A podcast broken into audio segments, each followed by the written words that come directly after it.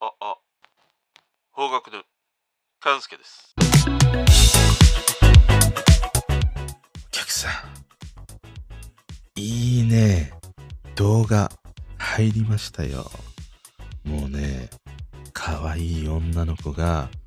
あれやこれや、くんずほぐれつね。やってますよ、これ。いつも聞いてくれるから、お客さんにだけ、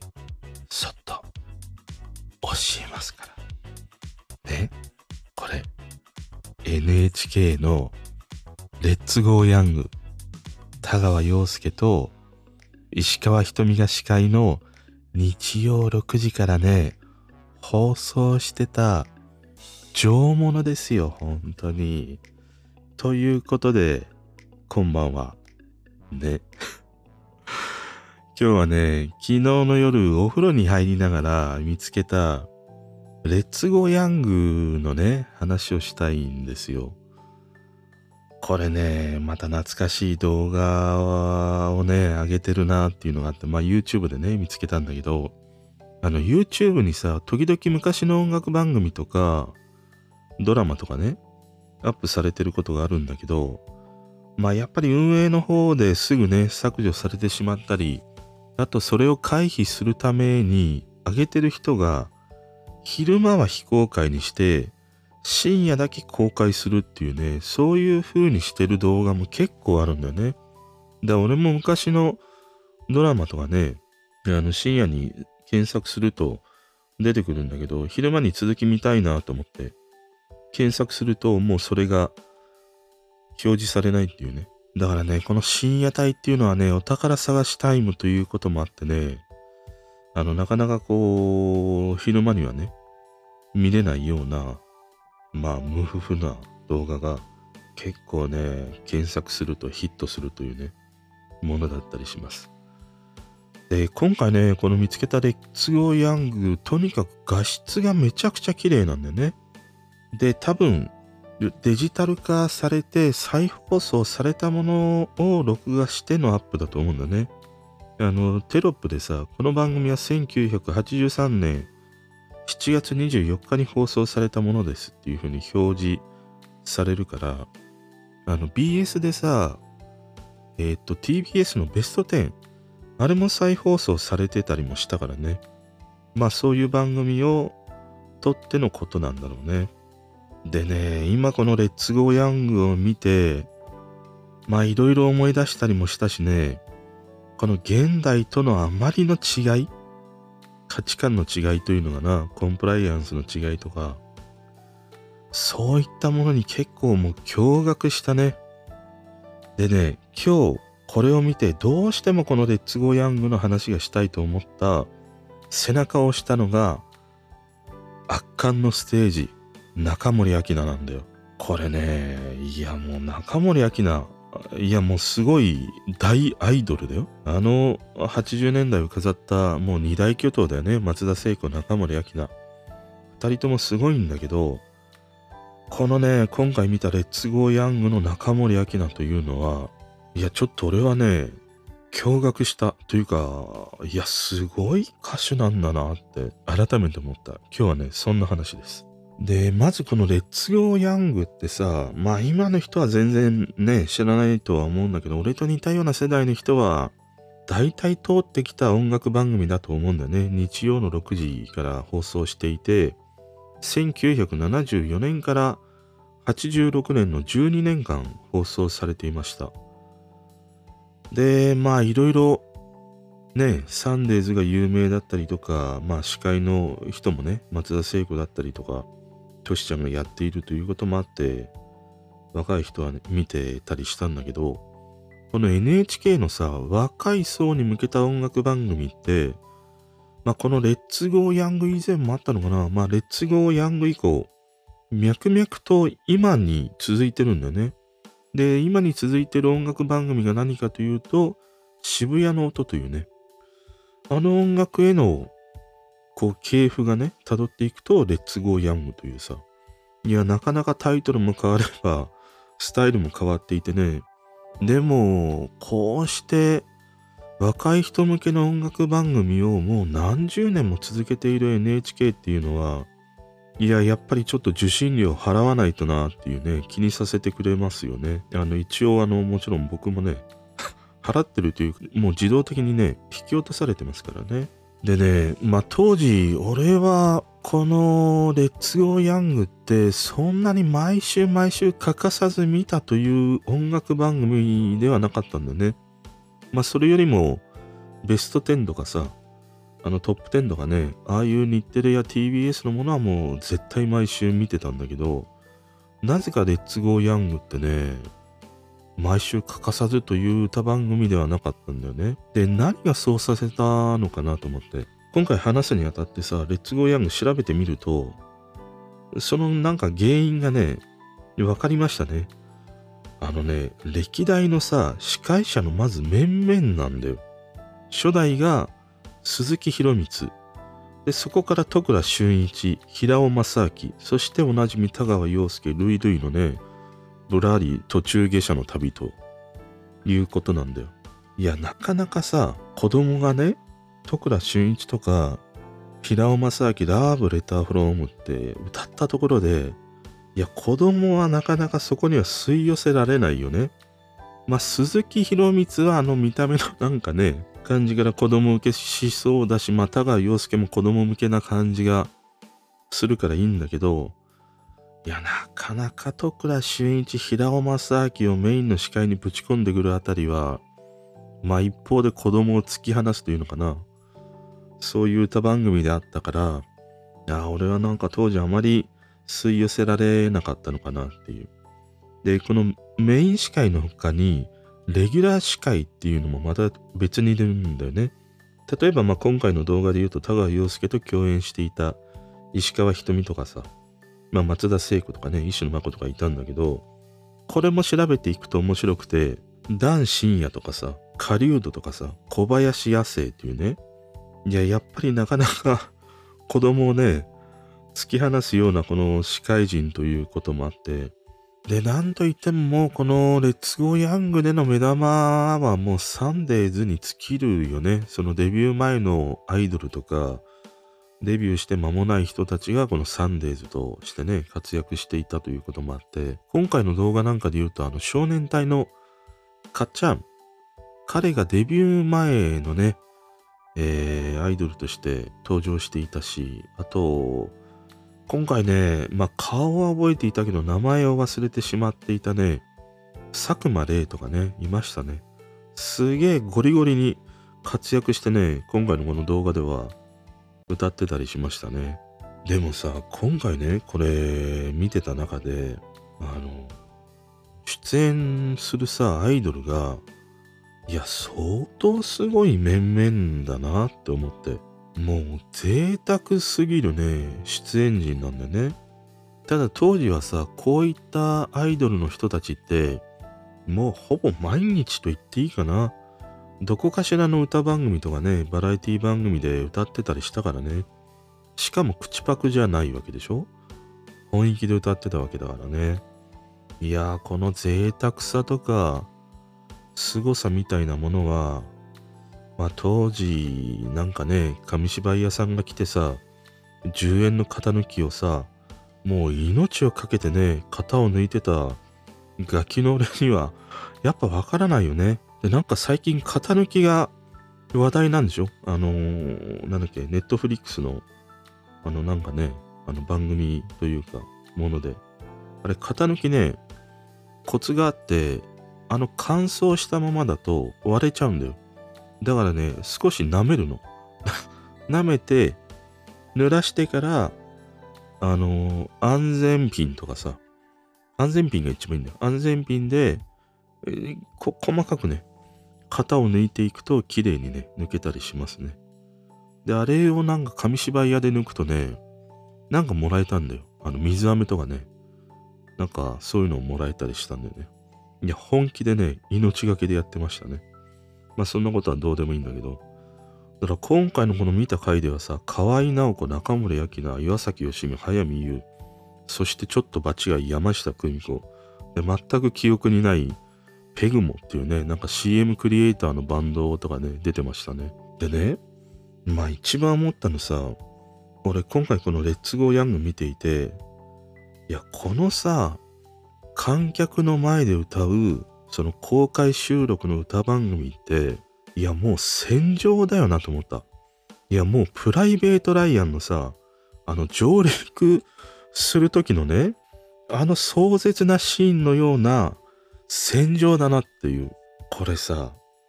例えばね、まあ、このレッツゴーヤングは歌番組なんだけど、まあ当時で言うと、あと、こういう公開の歌番組で言うとトップ10とかね、あったりしたんだけど、それ以外だと、8時だよ全員集合とかさ、あの、カックラキンとかね、当時はあったりしたんだけど、でも、そういう、特にバラエティね、8時だよ全員集合とかさ、ああいうのを見に来てるお客さんって、もうドリフを見に来てるわけじゃん。で、しかも、もう鼻垂らしたガキばっかだよ。もうチュッパチャップスとかさ、床に落としてさ、もう暴れ回っているね。もうお子ちゃまジャングルジム状態の会場の中にあって、しかもドリフを見てる子供たちの前で歌うわけだよ。松田聖子とかさ、中森明菜とかさ、歌うんだよ。子供たちさ、怖いだよ。もう興味ないじゃん。ドリフ終わったら、もう関係ないわけだよ。あとは志村けんが一丁目一丁目、ワーオとか言ってるのを待ってるだけな子供たちだからね。その中でね、歌うっていうのは、いやもう絶対これプライベートライアンか、もう地獄の 目視録だよ、本当に。でね、このレッツゴーヤングを見ててさ、まあ状況としてはそう変わらないよね。ドリフとかよりももう少しその、ティーンのね、女の子たちが会場を見てるようなんだけども、で特にああいう会場に来ているティーンの女の子たちって、やっぱりサンデーズを見に来てんだよね。まあ言ってしまうとも、この今回見たものなんかで言うともうカッチャン目当てみたいな感じがあるんだね、少年隊のね。だからカッチャンがステージに上がってる時って、もう日本モンキーパーク状態なのよ。キャーキャーキャーキャーすごいんだもん。だからね、この状況の中で歌うっていうのはね、やっぱすごいなと思った。でね、今回この動画を見てて、それがすごい面白いなと思ったのが、あの、河合直子とかさ、やっぱりすごいんだね、彼女ね。歌がうまいし、当時俺はあんまり河合直子ピンときてなかったんだよね。そんなに惹かれるという感じがなくて。でも今の俺だったら、もう当時のアイドル、誰応援するかって言ったら、いや、河合直子だなと思った。まず歌はうまいし、もういつもあの笑顔を絶やさない。あのなんか、もう突き抜けた優しさというのかな、穏やかさみたいなものがあるっていうのはさ、いや、今の俺だったら河合直子一押しかな。だからそういう河合直子もね、そういう観客の前で歌うわけだよ。でも笑顔を絶やさずに。で、次に出てきたのが早見優。もう早見優とかさ、もう無難にこなしてる感がすごいあるもんね。結局もう私の歌なんか聴かないんでしょあんたたちみたいな感じで、まあ、そつなくこなしているっていう感がすごい出てるんだよね。で、もう一人面白かったのが、山下久美子。もうこのさ、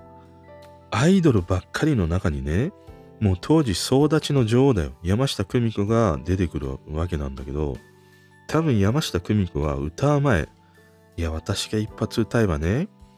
あんたチュッパチャップスでね、ワーキャー言ってるようなお子ちゃまたち、みんなね、ぶち上げて総立ちにしてあげるわよって多分思ってたと思うんだよ。で、歌い始めるんだけど、やっぱりなんか感じる ものがあったんだろうね。だんだんだんだんなんか山下久美子の歌うテンションみたいなものが、やっぱりちょっとね、あの、下がっていくんだよ。ま、マイナスデシベル化していくというのかな。いや、だから山下久美子でさえ、あの自分の興味がない観客というものを、なんか自分にね、注目を集める、集めさせるということができないんだよね。で、そういう中にあって、鳥にさ、中森明菜が出てきたんだよ。スモークがたがれた中から中森明菜が静かにトワイライトをね、歌いながら出てくるんだよ。このトワイライト1983年彼女5枚目のシングルだよ。作詞作曲がもう木杉兄弟だよ。木杉悦子、木杉隆夫。もう最強兄弟ですね。で、ちなみにね、このトワイライトの B 面の曲がいいんだよ。ドライブっていう曲なんだけど、この曲はあの、水割りをくださいっていうね、あの、ね、堀江潤が作ったね、楽曲なんだけど、この B 面のドライブという曲もいいんだよね。でも、トワライトはもう1段、2段ちょっといいというね、感じなんだけど、この中森明菜がトワイライト歌っている時もう会場はさ、